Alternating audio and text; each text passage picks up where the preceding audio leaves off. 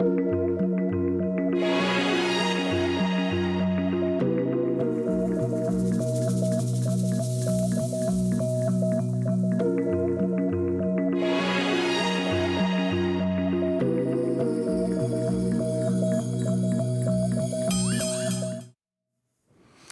Bonjour et merci de nous retrouver pour la foi prise au mot, votre rendez-vous de formation et de réflexion.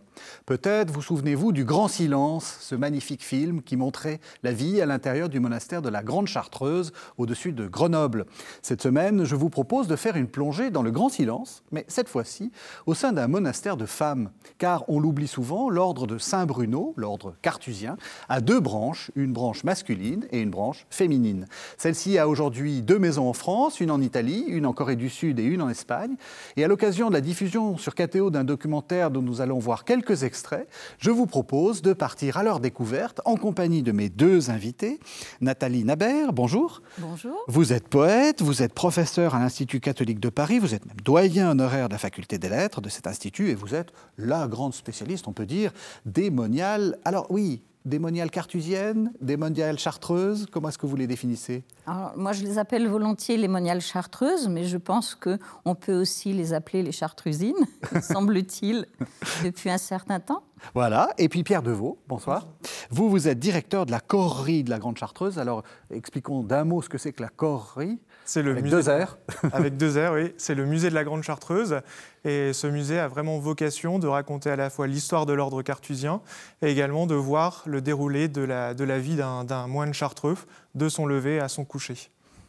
Alors, on va parler des femmes, on va parler des, moniales de, Chartreuse, mais euh, peut-être qu'on doit commencer et qu'il faut commencer par euh, euh, l'ordre chartreux et un personnage qui est Saint Bruno. C'est lui qui fonde, qui fonde cet ordre. Tout à fait. Alors Saint Bruno a reçu un appel de Dieu. Les Chartreux n'aiment pas qu'on dise que Saint Bruno a fondé un ordre. Ah, parce que ça m'avait déjà été dit. Parce que euh, Bruno a répondu à un appel qui était très très personnel. Il est parti avec six compagnons dans le désert de Chartreuse, ce qu'on appelle le désert, un espace sauvage hein, au mm. Moyen Âge. Et euh, quand il a été appelé à Rome, euh, quelques années après, il a laissé ses frères sur place. Et on peut dire que l'ordre est né à partir du moment où, à la suite de cet appel personnel, Bruno avait 50 ans à l'époque où ça s'est passé, ce qui était un âge très avancé euh, au XIe siècle. Et donc, à partir du moment où il est parti, où les frères qui étaient là ont demeuré, ont continué à suivre la règle que Benoît leur avait, que pardon, Bruno, Bruno. Benoît, Bruno leur avait donnée euh, oralement. À ce moment-là, l'ordre est né. Et il est né véritablement lorsque euh, Guigues Ier, euh, le prieur suivant une quarantaine d'années après, a souhaité mettre par écrit ce qui était des coutumes transmises oralement, de manière à pouvoir les transmettre de façon manuscrite aux autres maisons qui allaient naître. La première, c'est la Chartreuse de Porte, qui mhm. est toujours bien vivante et qui a vraiment ses moines presque au complet. Alors faites-nous rêver, euh, euh, jouez un peu les, le syndicat d'initiative du, massif de la Grande Chartreuse, du, parc régional de la Grande Chartreuse, ça ressemble à quoi? Eh ben, c'est cet endroit où Bruno arrive en 1084, mhm. donc avec six compagnons, et c'est ce, ce, fameux désert, ce fameux massif de la Chartreuse, où Bruno trouve ce qu'il a cherché toute sa vie, et notamment quand quand il quitte Reims, mhm. sa, vie, euh, sa vie universitaire toute tracée, sa carrière également ecclésiastique. Il devait devenir archevêque de Reims. Bruno refuse tout ça, refuse tous ses honneurs pour quitter ce monde mhm. et pour se réfugier en, Chartreuse. Et en fait, ce, massif de la Chartreuse est, encore aujourd'hui euh, fort, de, fort de sens. On y mhm. trouve une atmosphère particulière euh, de silence et, de solitude. ce massif n'est pas. enfin, on y trouve bien sûr la, la Grande Chartreuse, ensuite quelques, quelques petits villages, mais euh, le, tout, tout, ce qui est euh, la, la, nature a encore toute sa place et donc le silence a encore toute sa place dans, dans Ça ressemble à quoi quand on, quand on, arrive, euh, quand on arrive à la Grande Chartreuse? Le massif de la Grande Chartreuse est assez austère, mais quand on l'apprivoise et quand on le connaît un peu, on, arrive à, trouver quand même de, la végétation, on arrive à trouver des animaux, etc. Et donc tout ça fait, fait, fait ce massif. Mhm il a une règle très austère. Euh, est-ce que c'est une je veux dire, est-ce que c'est très spécifique à, cette, à, cette, à cet ordre-là Ou au moment où Bruno le fonde, est-ce que c'est finalement pas si étonnant? Euh, c'est tout à fait nouveau euh, au moment où Bruno le fonde, parce que c'est une vie qui repose sur l'érémitisme, c'est-à-dire mhm. sur le fait de vivre en solitude. Il y avait des ermites euh, à l'époque de Saint Bruno, qui étaient des ermites dans la main de l'évêque, on disait, comme on le dit toujours d'ailleurs, mhm. qui vivaient en solitude dans la forêt. Mais Bruno a eu cette idée de faire une famille d'ermites, mhm. un ensemble d'ermites qui, tout en vivant chacun individuellement au départ dans les petites maisons, euh, d'où le nom de Casalibus, hein, mhm. à la Grande Chartreuse, qui représentait ces maisons individuelles, se réunissaient pour la messe. Euh, donc c'était tout à fait nouveau car ça n'existait pas. Ça n'existait pas de cette manière-là. Et le, ce qui a inspiré euh, Saint Bruno, c'est essentiellement les pères du désert. Mhm. Les pères du désert, les pères égyptiens, dont on connaissait euh, en France, dans le, dans le, royaume de France, les écrits, euh, grâce à, Saint Cassien, qui avait apporté avec lui euh, différentes institutions de vie érémitique et de vie cénobitique, donc de communautés de frères vivant ensemble. Donc, grâce à Saint Cassien, Bruno connaissait certainement euh, cette origine égyptienne.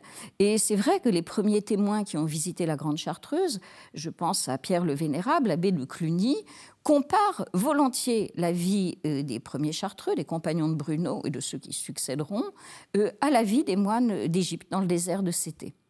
Donc il y a cette source qui est euh, égyptienne pour l'érémitisme. Et ensuite, lorsque les coutumes ont été établies par Guigues, à partir des principes de vie qui avaient été transmis oralement, on retrouve l'influence importante de Saint Benoît, d'où mhm. mon lapsus linguae tout bah Bruno Benoît. Euh, on retrouve l'importance de Benoît, ne serait-ce que dans la profession monastique euh, des, moines euh, et des convers, qui comporte à peu près les mêmes éléments que celle de la règle de Saint Benoît, mais s'y rajoute la figure de Marie et de Jean-Baptiste, Jean-Baptiste pour l'érémitisme, mhm. la vie solitaire, et Marie également comme pour la vie contemplative. Mhm. Donc il y a une source euh, qui est commune aux, moines d'Égypte, à la règle de Saint Benoît, et ensuite un principe de vie original car nous ne connaissions pas de communauté d'ermites.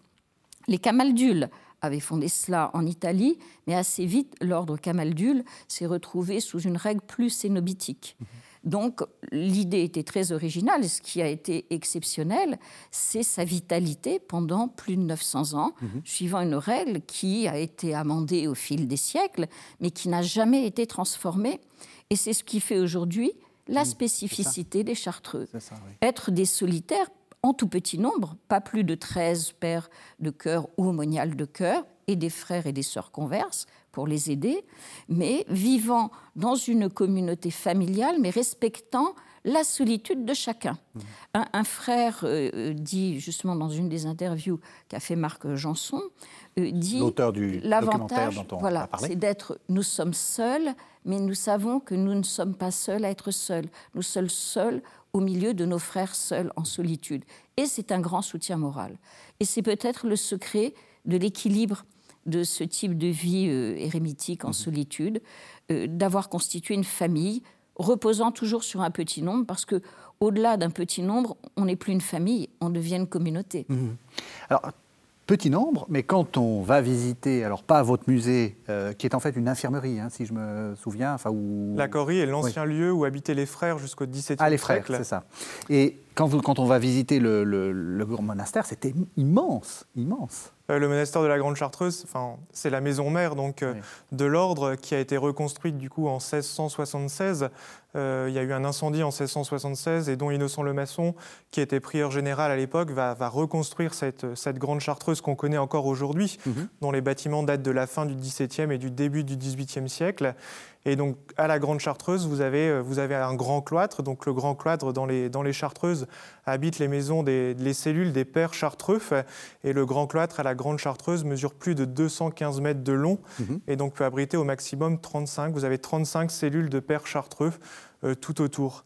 Il faut vraiment se rapprocher, par exemple, de la chartreuse de Porte, qui est là une chartreuse dans, son aspect primitif, où là, comme vous le disiez, on peut accueillir au maximum 10 à, 10 à, à 13, à 13 pères. Donc les communautés étaient vraiment fondées euh, au départ sur un modèle de petite communauté. Les Chartreux ont fondé euh, beaucoup de petites communautés et n'ont jamais agrandi le, mhm. nombre. ils ont voulu multiplier les maisons, mais pas le nombre euh, d'individus à l'intérieur des maisons. Et c'est vrai que la spécificité du plan, c'est que ce sont en fait des petits ermitages autour d'un grand cloître. Donc il y a à chaque fois une petite maison. Oui, chaque Chartreux a une petite maison. Saint, Saint, Bruno avait bien compris que la vie en solitude et en silence demandait un certain nombre de, de renoncements. Et donc pour éviter que le, caractère trop austère des, choses et que, le, que ça se transforme en univers carcéral avec juste une petite pièce.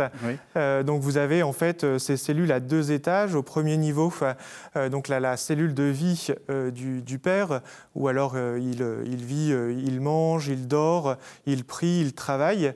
Et en dessous, vous avez un atelier où il va notamment bûcher pour, pour, allumer, pour allumer son poêle. Et vous avez également dans chaque cellule un jardin euh, le jardin est essentiel dans les, dans les chartreuses. C'est à la fois cet espace euh, d'aération où le, chartreux peut sortir au cours de la journée, euh, peut, peut, suivre des offices également, peut prier ou réciter son chapelet dans ce jardin ou juste regarder la création qui l'entoure. Mmh. Alors justement, il y a un peu de fantasme, il hein, faut quand même bien dire, autour de, cet ordre. Est-ce qu'ils sont vraiment en silence tout le temps?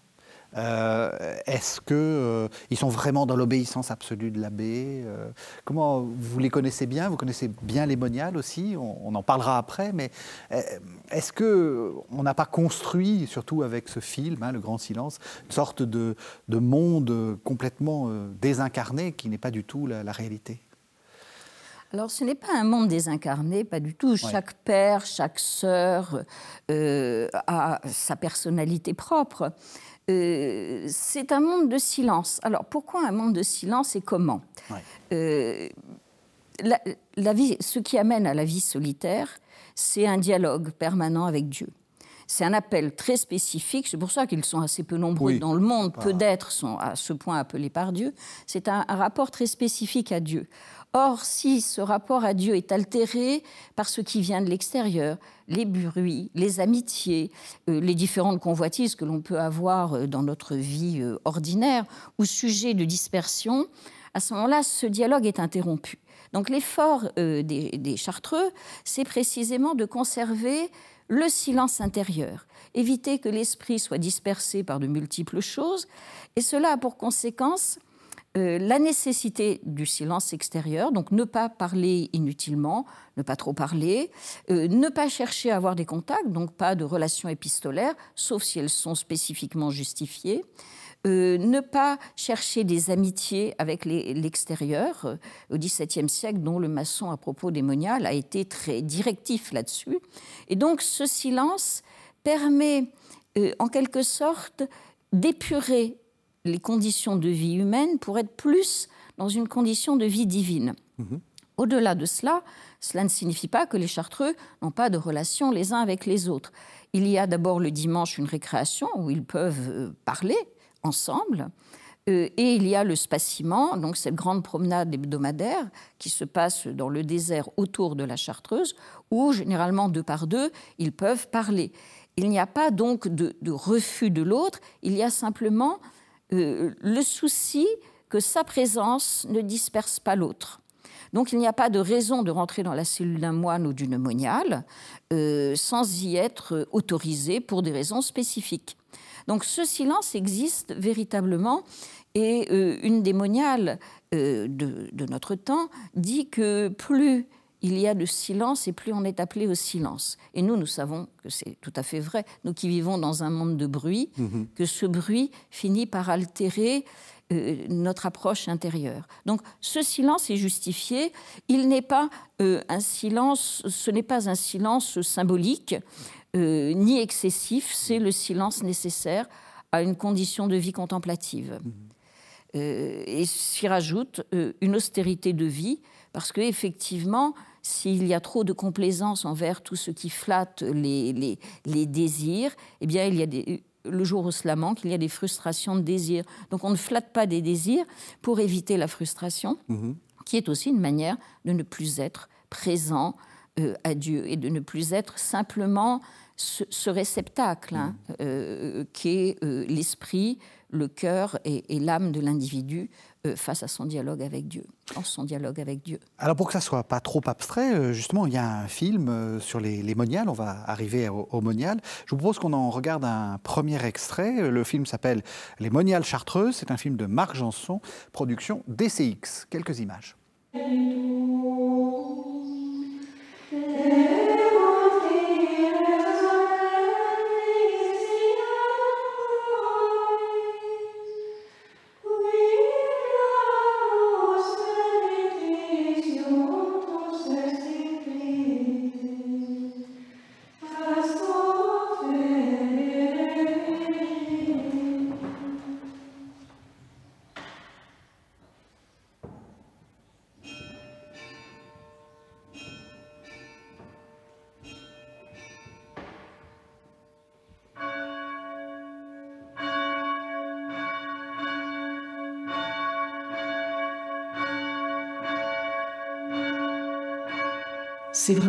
Seul qu'on vient. C'est toujours le point sur lequel on doit être le plus attentif. Est-ce qu'il y a un appel du Seigneur? Saint Bruno dit, beaucoup voudraient venir, mais ils ne sont pas appelés, ils n'ont pas la grâce pour ça. Et même certains essaient, et puis ils n'ont pas reçu la grâce du ciel. Donc pour nous, Chartreux, je crois qu'il y a vraiment un double appel. En tout cas, moi, je l'ai vécu comme ça. Un appel à la, vie consacrée et un appel à la chartreuse précisément. Voilà, donc on, a vu quelques, quelques images. On a entendu quelque chose aussi d'intéressant, c'est-à-dire euh, ce, double appel euh, et cette longue, ce long processus en fait de discernement. Oui, c'est un très long processus de discernement, puisque avant de prononcer euh, des vœux solennels, euh, il y a au moins sept ans, et souvent ça peut être repoussé euh, un peu plus tard, si c'est nécessaire, tout simplement parce que les personnes, les moniales, comme les moines qui arrivent aujourd'hui avec cet appel profond de Dieu, arrivent avec notre patrimoine contemporain, qui est celui d'hommes et de femmes dans le siècle, dans l'action et dans la communication. Or, tout va s'arrêter progressivement. Et c'est pourquoi euh, l'entrée dans la vie monastique euh, des Chartreux euh, est une entrée qui se fait lentement, progressivement, pour, pour être certain que celui qui ou celle qui entre là ne se brise pas très rapidement, qu'il ait le temps de véritablement laisser s'emplir de cette grâce, elle évoque le thème de grâce, de la grâce de cet appel au contact de la réalité quotidienne d'une vie de monial ou de moine. Mmh. Là, j'imagine que vous avez euh, dans, ce musée euh, plusieurs euh, types de, visiteurs. comment est-ce qu'on peut faire comprendre ça, justement, à ces gens qui arrivent avec. juste avant, ils ont, ils ont la, radio dans la voiture, ils ont peut-être leur téléphone portable en main, enfin, sûrement. Et, pardon, et quelle, quelle réaction vous avez quand vous arrivez déjà euh, dans, le massif de la Chartreuse, tout au long de la route, euh, vous sentez déjà que, quelque, chose, se passe. Et en arrivant là sur le, parking de la Corrie, donc soit pour, pour visiter le musée, soit pour ensuite monter au monastère, euh, vous avez déjà un silence qui est présent et je pense que ce silence amène les gens automatiquement à vivre également, à essayer de, vivre ce, silence en éteignant, en éteignant leur téléphone. Euh, généralement, euh, voilà, même quand ils viennent visiter le musée, les gens ressortent avec un profond silence, euh, même s'ils sont éloignés, éloignés de, la foi. Et est-ce que vous avez des réactions un peu d'incompréhension? Des gens qui vous disent, ou qui écrivent sur les livres d'or, tout ça, c'est trop bizarre, c'est n'importe quoi.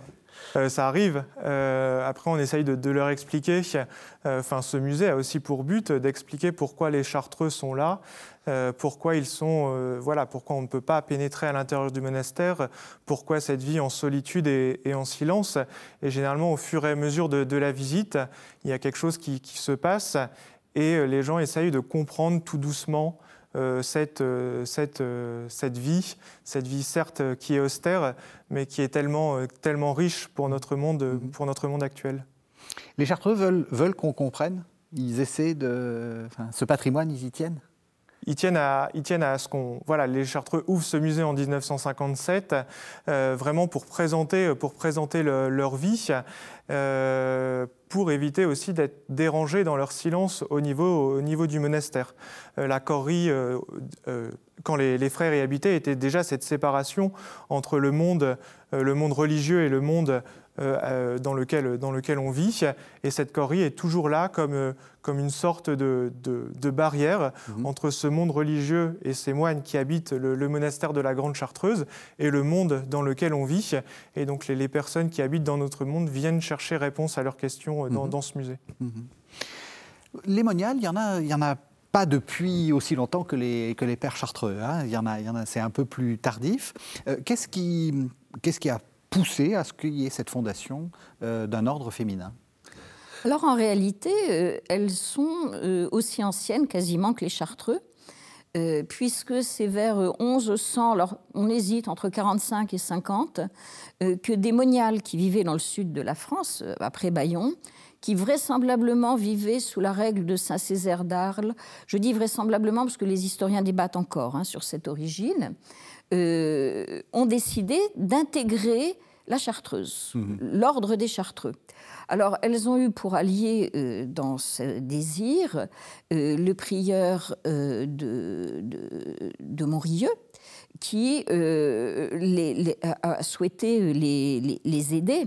et donc, euh, les, livres liturgiques ont été recopiés pour ces moniales, pour qu'elles puissent avoir la liturgie. Évidemment, nous sommes à une époque où tout passe par euh, les manuscrits. Mhm. Et donc, c'est vers 1155 euh, que l'ordre des Chartreux a vraiment ratifié l'intégration de ces moniales de Prébaillon dans l'ordre cartusien. La difficulté, c'est qu'elles étaient, euh, elles menaient une vie cénobitique comme souvent euh, au Moyen Âge. Pour les femmes, c'était euh, plus responsable de mener une, vie religieuse dans une communauté que seule pour des Donc, raisons cénobitique, ça veut dire une, vie de, de, moniale classique, si oui, je dire. une vie de moniale classique. Elles avaient déjà la consécration virginale et elles, elles étaient diaconesses.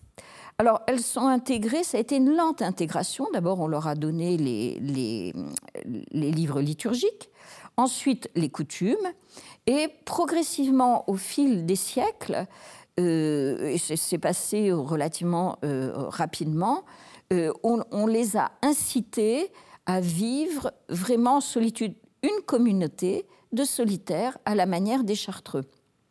Alors, il y a une très belle histoire, toujours un peu d'agiographie. Ah bah allez-y, bah oui. Et donc, il y a une très belle histoire. Euh, il y avait euh, un moine à la Chartreuse de Montrieux qui s'appelait Hugues de Miramar, qui a écrit un livre euh, remarquable sur ses visions et qui est en partie autobiographique. Et dans ses visions, alors qu'il se cherche, il tente de rentrer à la Chartreuse de Montrieux et là, il a une vision nocturne de la Vierge qui l'accueille en habit de moniale chartreuse. Et donc, dès cette époque, on est là euh, euh, vers la fin du XIIe siècle, dès cette époque, les moniales chartreuses ont été considérées à part entière mhm. comme faisant partie de l'ordre. Et au fur et à mesure des siècles, des statuts ont été écrits pour qu'elles puissent mener cette vie euh, plus solitaire.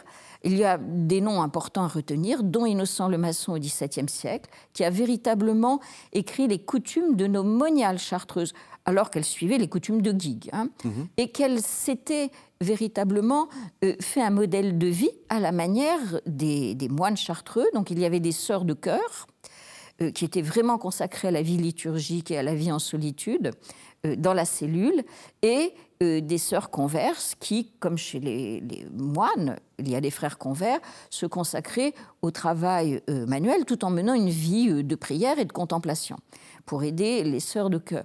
Donc elle suivait les coutumes de Guigues, dont le maçon a véritablement, à partir des coutumes de Guigues, rédigé les coutumes démoniales, avec un certain nombre de points. Par exemple, on avait conservé l'habitude d'ériger une clôture autour euh, des monastères féminins pour des raisons de sécurité.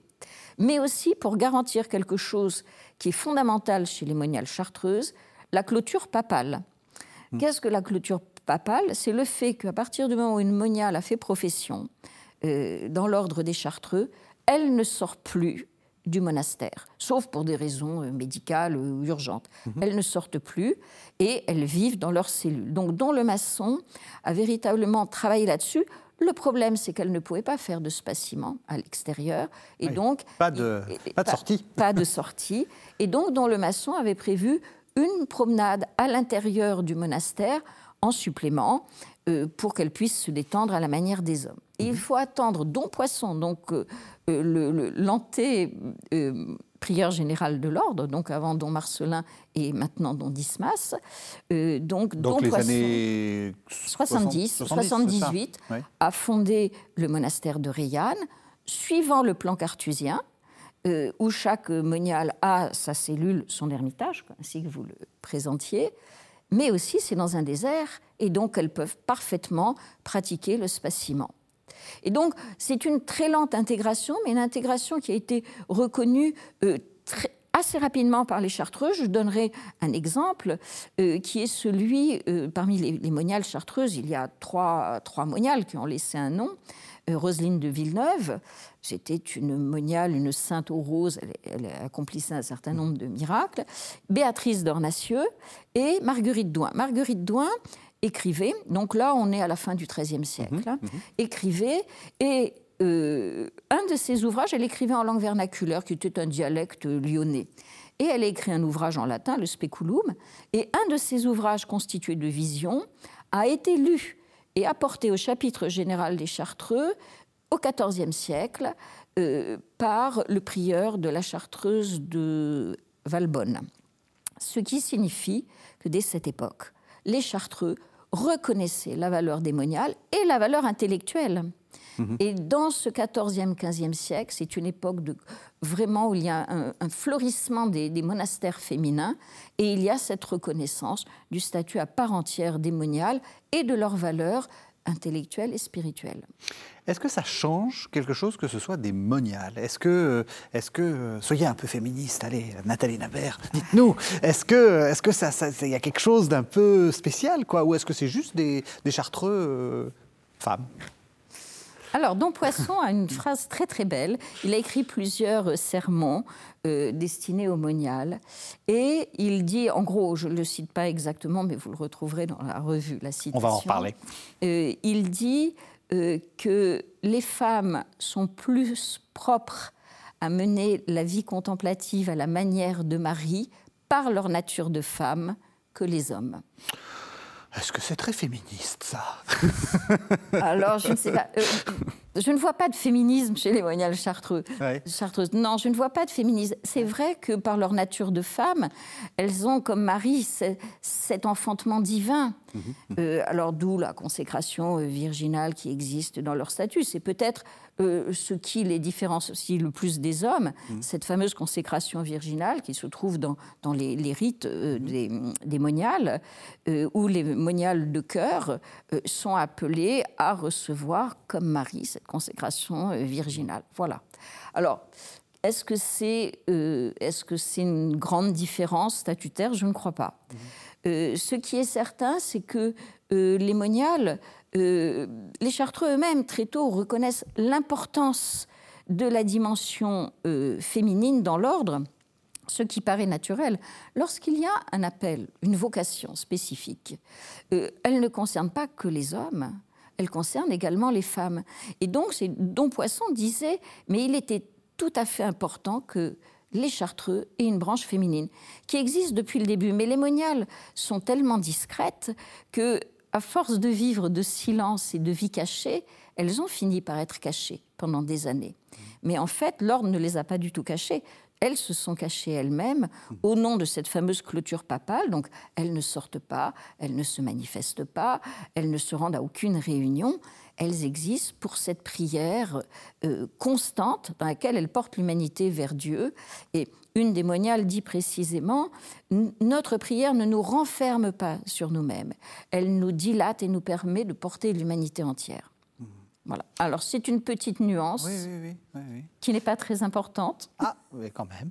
Deuxième, euh, on va regarder un deuxième extrait de- du film de Marc Janson, euh, production DCX, euh, qui s'appelle Les Moniales Chartreuses et que vous allez pouvoir voir aussi sur KTO. Chaque cellule a, a son, a un jardin qui n'est...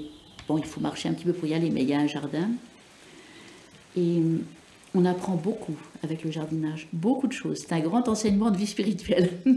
Et puis, ne serait-ce qu'on apprend à regarder.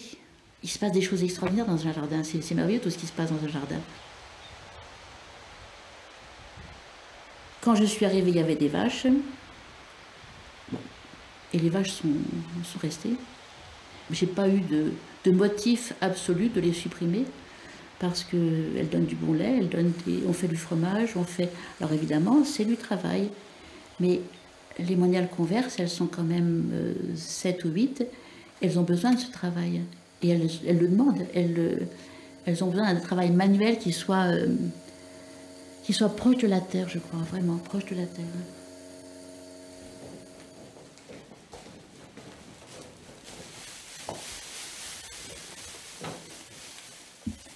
Je voulais être vraiment chrétienne, vivre ma vie chrétienne. Mais je ne savais pas du tout où. Je pensais que c'était même, enfin, mariée. Moi, je, serais, me serais bien mariée, avoir des enfants, normal, quoi.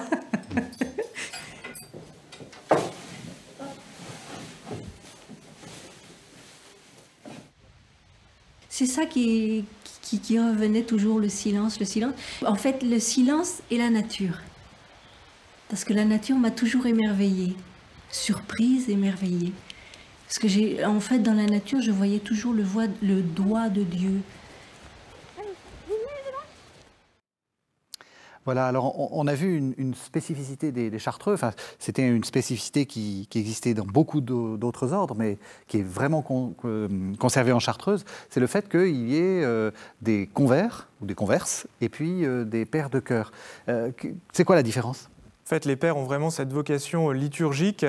Euh, c'est eux qui vont rester dans leur, dans leur cellule euh, à prier, à prier pour le monde et également à étudier, à étudier notamment les, les textes, les textes bibliques ou, ou théologiques. Ils passent à peu près 80 80 à 90 de leur temps euh, seuls dans, dans leur, euh, dans leur cellule. Et à côté de ça, vous avez les frères, ou donc les moniales, les moniales converses, euh, qui, elles, sont, sont vraiment au service de la communauté dans les tâches, dans les tâches du, du quotidien, donc euh, la cuisine, la buanderie, la boulangerie, vous avez vu là le potager, euh, le verger, etc. Et vous avez vraiment chez les, chez les frères et ou chez les, les moniales converses, vraiment cette, euh, ce parallèle avec la vie du Christ, euh, cette vie cachée à, à Nazareth, où le Christ, le Christ ne, fait, ne fait pas grand-chose, il est là dans, sa famille, Euh, il sait pourtant euh, qu'il est, qu'il est Dieu, Euh, et le, Christ est là, il travaille avec, avec son père, avec Joseph, et vous avez la même chose, vous avez la même chose chez les frères ou chez les moniales, les moniales converses, vous avez là une, une vie cachée au service, au service des autres. Parce qu'il y a, enfin je connais plutôt la, Grande Chartreuse, mais ça doit être le cas un peu partout. Il y a des, euh, en dans la Grande Chartreuse, il y a, euh, ils font beaucoup de bois, il, il y a une, euh, enfin, un outillage plus que professionnel. Enfin, c'est, c'est, c'est- c'est un, ils travaillent vraiment. Oui, oui, oui. c'est pas simplement. Vous avez une euh, vraie une, une scierie euh, à l'intérieur euh, Voilà. à l'intérieur du monastère, euh, notamment pour, euh, pour le bois euh, qui servira au, au chauffage, Mhm. ou alors le, le bois qui sert également à faire des éléments de, de mobilier, ou alors pour, pour l'aménagement euh, intérieur, euh, intérieur du monastère. Et puis il y a, Et puis il y a là cette fameuse, cette fameuse liqueur de chartreuse. voilà, euh, qui est donc uniquement fabriquée, euh, fabriquée à, la, à la grande chartreuse. Euh, donc vous avez à l'intérieur de la grande chartreuse ce qu'on appelle la, la salle des plantes, euh, là où le, le frère liquoriste euh, va, va préparer les sachets, les sachets de plantes. Et les sachets de plantes sont ensuite envoyés à la distillerie qui est aujourd'hui à donc, euh, juste à côté dans le massif de la, de la Chartreuse, Mhm. où là des laïcs vont travailler pour les chartreux et vont distiller euh, les, les plantes pour obtenir ensuite euh, la recette euh, de, de liqueur. qui est connu dans le monde entier. Qui est Enfin, connue dans le monde entier. Chartreuse, euh, voilà. Le, le film qu'on a vu, euh, enfin les extraits qu'on a vus et donc qui va être euh, diffusé sur euh, sur KTO, c'est un film de, Janson. Expliquez-nous, expliquez-nous un peu la, genèse de, ce film parce que c'est assez exceptionnel qu'on puisse comme ça rentrer dans des monastères de, de Chartreux de, ou de de, Chartreuse. Tout à fait. En 2015, les Chartreux avaient demandé à Marc Janson de réaliser euh, un film sur Saint-Bruno, père des Chartreux. Donc ça a été une première approche du monde cartusien. Il avait auparavant réalisé un film euh, qui est bien connu, Lumière du désert, sur précisément le monastère Saint-Macaire en Haute-Égypte, qui était à l'époque dirigé par Abba euh, El-Maskin. Et donc, euh, il a fait ce premier film. Ensuite, les Chartreux ont estimé que ce serait intéressant de pouvoir euh, diffuser un film sur les frères et sur les convers, et ensuite sur les moniales. Donc, Marc Janson s'est attelé à cette tâche et il s'est mis à l'écoute euh, démonial et de l'esprit de l'ordre. C'est-à-dire quand il avait fait son film sur Bruno, il avait commencé par l'exposition, les tableaux, puis l'extérieur, et progressivement il était rentré à l'intérieur du monastère, avec évidemment l'autorisation du père prieur. Et lorsqu'il a fait son film à la demande donc du révérend père général sur les, les, les pères, pardon, il a pris la décision de d'avoir des entretiens avec les pères, mais qui ne seraient non visibles. Et les voix seraient off, mmh. Mmh. on ne les verrait pas pour respecter euh, l'anonymat. Et donc, il, est rentré dans ce principe de la beauté euh, de l'image contemplative. Il a fait pareil avec les moniales chartreuses. Là, on voit les visages des moniales, mais en se mettant à l'écoute euh, de leur personnalité à chacune et surtout euh, selon leur fonction. Là, on a vu une sœur convert euh, et il y a des sœurs de cloître. Donc, il s'est mis au service de leurs paroles d'une belle image qui reflèterait cet engagement, que ce soit un travail des mains ou un travail de vie liturgique, et avec aucune parole extérieure, ce qui est une façon d'entrer de l'intérieur mhm. euh, dans ces monastères d'hommes et de femmes. Alors, euh, il a été, il a eu plusieurs entretiens euh, et, il a restitué les paroles démoniales. Et là, on voit euh, ce que dit cette sœur converse qui, qui avait besoin d'être dans la nature, aimer la nature et mhm. s'occuper des animaux. Il y a d'autres témoignages donc qu'il avait recueillis, qui ne sont pas dans le film parce qu'on ne peut pas tout mettre, mais il y a une moniale où il avait interrogé sur sa vocation. Qu'est-ce qu'il appelait? Et c'était une moniale convers. Et elle a dit Je ne savais pas la différence entre une moniale de cœur et une moniale converse. Euh, mais pendant que j'avais cet entretien euh, avec la prieure, euh, on m'avait donné des pommes de terre à éplucher. Et je me sentais très bien à éplucher les pommes de terre. Et j'ai su que c'était cela qui m'appelait à être en chartreuse. Et vous voyez, c'est une moniale converse, donc mmh. elle a trouvé sa vocation chemin faisant. Et ça, la beauté de ces images, c'est la simplicité. L'extraordinaire simplicité de ces femmes d'exception, tout de même. Peu d'êtres sont capables de se consacrer totalement à Dieu comme cela, dans ces conditions d'austérité et de solitude. Eh bien, c'est ça qui est intéressant. C'est cet appel qui touche des cœurs simples et humbles. Il y a simple ne signifie pas euh, des cœurs qui ont cette hein, simplicité, voilà, qui ont cette simplicité de voir les choses sans couper euh, le cheveu en quatre. Elle était bien éplucher des pommes de terre, c'était donc sa vocation. Mhm. Et vous voyez, il y a cet aspect euh, immédiat de l'appel de Dieu, quelle que soit la vocation, que ce soit les sœurs euh, de cœur, ils sont, elles, destinées. Euh, nous sommes liturgie, dit l'une d'entre elles. Mhm. Hein. Nous sommes la liturgie, c'est l'événement de notre vie, la liturgie c'est l'événement de notre vie. Hein, la liturgie qui commence, la journée d'un moine et d'une moniale commence à 11h et à 23h30 le soir, ne commence pas à l'aube, elle commence pour ce moment de l'office nocturne qui est si fondamental, parce qu'ils prient quand plus personne ne peut prier. Et leur vie commence là, et les moniales de cœur la liturgie est l'événement de leur vie. Les moniales conversent ont ce rapport de, silence et de simplicité à Dieu, mais qui passe aussi par le travail des mains. Et voilà, un acte très simple d'appel de Dieu dans un cœur qui dit oui, tout simplement. Vous avez parlé de la liturgie, troisième extrait. On va regarder euh, un troisième extrait donc, de ce film de Marc Janson, Les moniales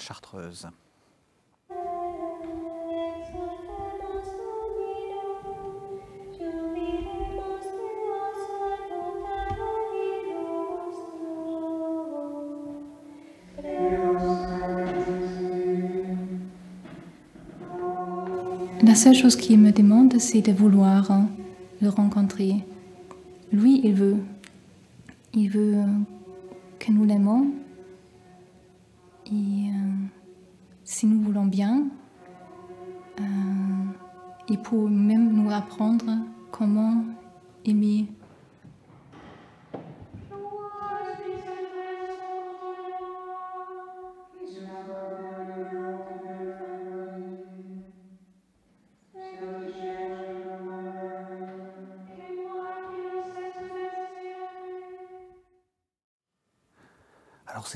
très très beau. Euh, c'est important ça. Euh, euh, la beauté, le, enfin, pour faire comprendre cette, cette vocation qui est quand même une vocation, hein, comme vous dites, il y a peu de monde à cette vocation-là. Marc Janson a, pris ce, pari-là, la beauté. Bruno parlait des athlètes de Dieu dans sa lettre à Raoul Levert. et oui, alors le, la beauté, ça a été fondamental pour Marc Janson. La beauté et le caractère épuré de son image. Comme réalisateur, il est totalement effacé devant son sujet. Mmh. Et ça, c'est aussi rentrer dans l'esprit de la chartreuse que de laisser être ce qui doit être. Et l'image, la beauté de l'image, dans, cette nuit où il y a juste quelques lumières pour éclairer les pupitres, euh, c'était fondamental, comme la beauté de l'image de la nature à travers des gestes simples. Euh, ce qui est beau euh, dans, ce film, et ce qui euh, surtout est, la théorie de son film, c'est de laisser parler l'espace, les moines et les moniales, et de laisser transparaître tout ce travail de déblaiement de soi, de tout ce qui est autour de soi, pour qu'il n'y ait plus qu'une seule voix qui s'élève vers Dieu et que Dieu soit perceptible à travers cette voix. Mhm. Et ça, je crois que c'est le message de ce désir de beauté dans le film, qu'à travers la beauté, euh, Dieu se reflète. Et ça, c'est très important. Vous savez ce que disait François de Sales Plus vous contemplerez la neige, cher Philoté, plus votre âme sera pure. Mhm. Eh bien, il y a quelque chose de cet ordre-là. Mhm. Saint François de Sales qui a eu beaucoup d'importance dans la spiritualité des Chartreux. Mhm. Bah, même question, parce que vous, vous êtes euh, chargé finalement de, aussi de, l'exposition, enfin, ou du parcours d'exposition de, ce musée. Euh, comment est-ce qu'on fait comprendre aux gens euh, ce que c'est que cet ordre-là? On a refait l'ensemble de la scénographie l'hiver dernier en introduisant à la fois euh, l'histoire, euh, l'histoire de l'ordre des Chartreux, leur architecture particulière mhm. et les moyens de, subsistance qu'ils ont trouvés aussi à travers, à travers le temps pour vivre. Donc ça, c'est toute la première partie aujourd'hui de, notre parcours. Et un deuxième, une deuxième étape, une partie qui se veut plus monastique, où on a introduit beaucoup, euh, beaucoup de photos pour, pour exprimer ce que vivent les, les, Chartreux au quotidien, et notamment les différents temps de prière qui, qui qui, sont, euh, qui se déroulent au, fur et à mesure de la journée, dont l'office de nuit qui est l'un des plus importants, dont on vient de voir un extrait ici. Euh, on dit au musée que l'office de nuit est cet office qui dure deux à trois heures euh, la, nuit. et on a, trouvé, on a trouvé cette phrase pour résumer un peu cet office, debout devant Dieu pour le monde. Mhm. debout parce que moine ou monial se lève tous les, tous les, toutes les nuits, tous les jours sans, sans exception, devant Dieu. Enfin, c'est un, un, temps de prière. Et pour le monde, parce que l'office de nuit est vraiment destiné au monde, et les Chartreux reprennent euh, à la fin une grande litanie avec l'ensemble des besoins, euh, les besoins du monde. Euh, on a trouvé également l'image d'un papa ou d'une maman qui se lèverait la nuit pour veiller son enfant malade. Là, les Chartreux ou les Chartreusines se lèvent la nuit pour veiller, pour veiller, pour veiller sur le monde. Et qui est bien malade. Qui est malade également, mais et l'Église est ainsi faite et bien faite parce que l'ensemble des ordres contemplatifs se, se relaient et la prière pour le monde n'est jamais interrompue euh, jour et nuit, euh, jour et nuit par ces ordres. C'est important ce que vous dites parce que c'est, je, veux, vous interroger aussi sur le patrimoine, enfin sur ce que, ce que ça représente, mais euh, j'imagine que quand vous avez dû faire cette exposition, vous avez fait ça en, lien avec, avec les, peut-être avec l'abbé général enfin, ou le, prieur de la, Grande Chartreuse. Euh, comment, c'est ça le message qu'ils veulent faire passer? Nous, nous, prions pour vous, en fait. Ce musée est vraiment le musée des Chartreux. Euh, nous, on est un, une simple, un simple euh, intermédiaire, je veux dire, entre, entre les Chartreux et, les visiteurs quand il a fallu refaire la, scénographie, euh, l'ensemble des textes, l'ensemble des voilà de, de, ce, que, ce, que fait, ce que fait le musée aujourd'hui est passé dans les mains, est passé dans les mains des Chartreux mhm. euh, pour, euh, pour approbation et pour relecture. Donc c'est vraiment leur musée, euh, c'est eux qui font vivre ce musée. Et si demain, par exemple, le, prieur passe et veut, et veut qu'on change, qu'on change un panneau ou une, ou une salle, il faudra, il faudra échanger parce que c'est vraiment, c'est vraiment leur musée. Et, donc le cœur de leur message, c'est ça? C'est la prière? Le cœur du message est vraiment de c'est de montrer euh, pourquoi ils sont, euh, pourquoi ils, se, ils ont donné leur vie, pourquoi ils ont donné leur vie à Dieu. Et euh, donc on peut trouver une première réponse dans la prière et notamment la prière pour le monde. Mhm. Parce que ça aussi, c'est une, une question intéressante, importante.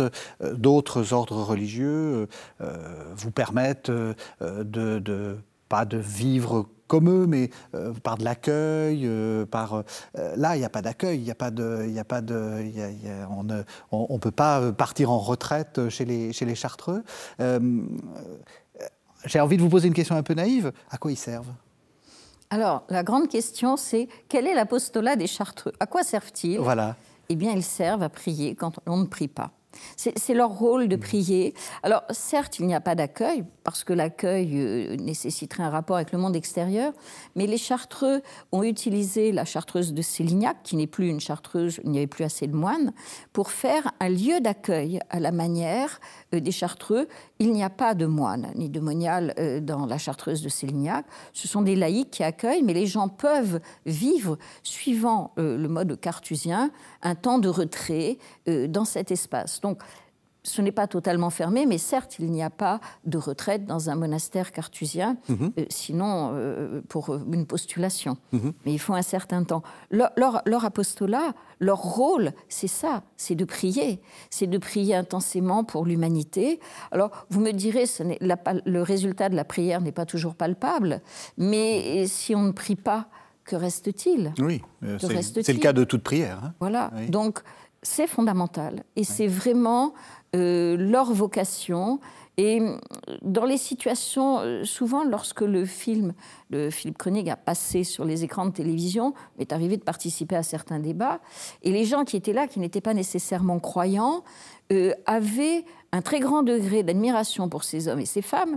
donc là, il s'agissait plutôt d'hommes, puisque les moniales n'étaient pas présentes dans le film, qui avaient tout consacré pour Dieu. Et la leçon, c'est l'acte gratuit. Mhm. l'acte gratuit. Mhm. C'est la grande leçon, j'allais dire, laïque de l'ordre des Chartreux. Quant à la leçon religieuse, c'est cette prière intense qui s'élève pour l'humanité entière mhm. lorsque nous, nous ne pouvons plus prier. Le patrimoine euh, cartusien, c'est quoi pour vous? C'est ce, ce, que les, Chartreux laissent, euh, laissent euh, comme, comme signe, comme trace, même s'ils s'en détachent, ils s'en détachent volontiers. Euh, de tous, pour eux, euh, pour eux, ce, patrimoine n'est que, que de passage. Mhm. Euh, ils, attendent, ils attendent autre chose. Ils cherchent autre chose que, que, que, que d'accumuler un certain nombre de patrimoines. Mais l'histoire est telle euh, qu'au fur et à mesure des siècles, les, les Chartreux ou des artistes ont, travaillé, ont travaillé pour les Chartreux. Et donc, nous, au musée, on essaye également d'exposer un certain nombre, un certain nombre de, de toiles ou de sculptures euh, qui ont été créées soit pour les Chartreuses, soit à leur demande, et notamment ces fameuses cartes de Chartreuse, euh, donc, qui mhm. présentent l'ensemble du patrimoine cartusien, euh, dont Innocent Le Maçon, à la fin du XVIIe siècle, va commander une carte, donc une, représentation picturale de, de l'ensemble des maisons de l'ordre. On est là à presque 200 maisons à travers, à travers toute l'Europe. Il nous en reste aujourd'hui 79 de, de, ces toiles qui sont classées aujourd'hui monuments historiques et qui ont toutes été restaurées euh, ces, 20, hein. dernières années. Très, très beau. Et donc, on voit l'ensemble des Chartreuses, également avec leurs spécificités, euh, notamment architecturales. ça, c'est également important à comprendre, c'est que les Chartreux, quand ils s'installent quand ils s'installent quelque part, vont prendre les traditions et les, coutumes des, pays. Donc vous avez la, Grande Chartreuse, qui est un bâtiment de très austère. Si vous regardez la Chartreuse de Maurieux, qui est dans le sud de la France, vous avez déjà cette touche euh, de, chaleur, cette touche, cette touche provençale. Si vous partez en Italie, vous retrouvez des, grandes caractéristiques, euh, par exemple de, de l'art euh, de, l'art de, la, de la réforme. si vous allez en, Allemagne, c'est également assez, assez austère. Et donc vous retrouvez à travers ces mhm. cartes l'ensemble des caractéristiques qui ont fait et qui font l'architecture aujourd'hui des, Chartreux. Mhm. On arrive à la toute fin de l'émission. Alors, peut-être un, une sorte d'invitation à, poursuivre la, découverte des, des moniales. Donc c'est en fait, c'est un numéro que vous avez quasiment euh, rédigé. Oui, avec une interview de Marc Janson aussi. Voilà, donc c'est euh, c'est un, un, numéro des, Amis des, monastères, donc c'est avril, mai, juin 2022. Euh, On peut se procurer ça Il sort là actuellement. Voilà, il est en train de, de sortir. Par abonnement, ou je pense à la cororie, il y en aura certainement. Alors à la cororie, comment est-ce qu'on fait pour y aller et, que, et sinon, je pense que, que sur Internet, les Amis des monastères euh, on doit pouvoir se procurer, Comme ça, on, savoir où l'acheter. On saura tout. Le, monastère de la Corrie est ouvert? Oui, la, Corrie est ouverte euh, actuellement et donc on est ouvert jusqu'au 6 novembre prochain. Mhm. Donc la Corrie se trouve à Saint-Pierre de, Chartreuse. En dessus de Grenoble. Euh, juste à côté, entre, entre Grenoble, Chambéry et, Voiron, mhm. euh, donc dans ce massif de la Chartreuse, à 2 km de la, de la Grande Chartreuse. Et donc les gens, en parcourant le musée, vont pouvoir trouver réponse à leurs questions sur les, sur les Chartreux. Et on parlait du patrimoine, du patrimoine cartusien. On aura la chance d'accueillir une exposition temporaire à partir du 11 juin prochain et jusqu'au 6 novembre sur Antoine Sublet, un peintre du 19e siècle, un peintre lyonnais qui a beaucoup travaillé sur les Chartreux mhm. et qui s'est mis au service des Chartreux les 20 dernières années de sa vie et donc qui a travaillé dans, plusieurs monastères, euh, dans plusieurs monastères cartusiens, la Grande Chartreuse, euh, Parkminster en Angleterre, la Chartreuse de Slovénie. Euh, voilà, on, va, on découvrira des toiles qui ne sont jamais sorties des monastères depuis plus de 150 ans et qui avaient jusqu'à aujourd'hui pour seuls spectateurs les moines. Et là, on a la chance de pouvoir les voir. De pouvoir les voir. Bon, parfait. pour organiser sa visite, on tape sur Internet, Corrie avec deux R. Voilà, Corrie de la Grande Chartreuse avec deux R. Donc vous trouverez tous les renseignements sur notre site, euh, sur notre site Internet avec les horaires d'ouverture. On propose également des, visites guidées et des ateliers de pratique artistique, dont l'atelier d'enluminure que les Chartreux ont, pratiqué au, Moyen Âge. Et donc on essaye de faire découvrir également aux personnes euh, cet atelier. Donc en famille, les, personnes peuvent venir pour, pour réaliser de, l'enluminure. Voilà, le rendez-vous est prêt. Il y a aussi euh, une boutique, j'imagine, où on peut acheter de la, oui, de la également, de la Chartreuse. le produit phare. le produit phare. Merci beaucoup. Merci à tous les deux. Merci de nous avoir suivis. Vous savez que vous pouvez retrouver cette émission sur le site internet de la chaîne, le regarder autant de fois que vous le voulez, www.ktotv.com. Et on se retrouve quant à nous la semaine prochaine.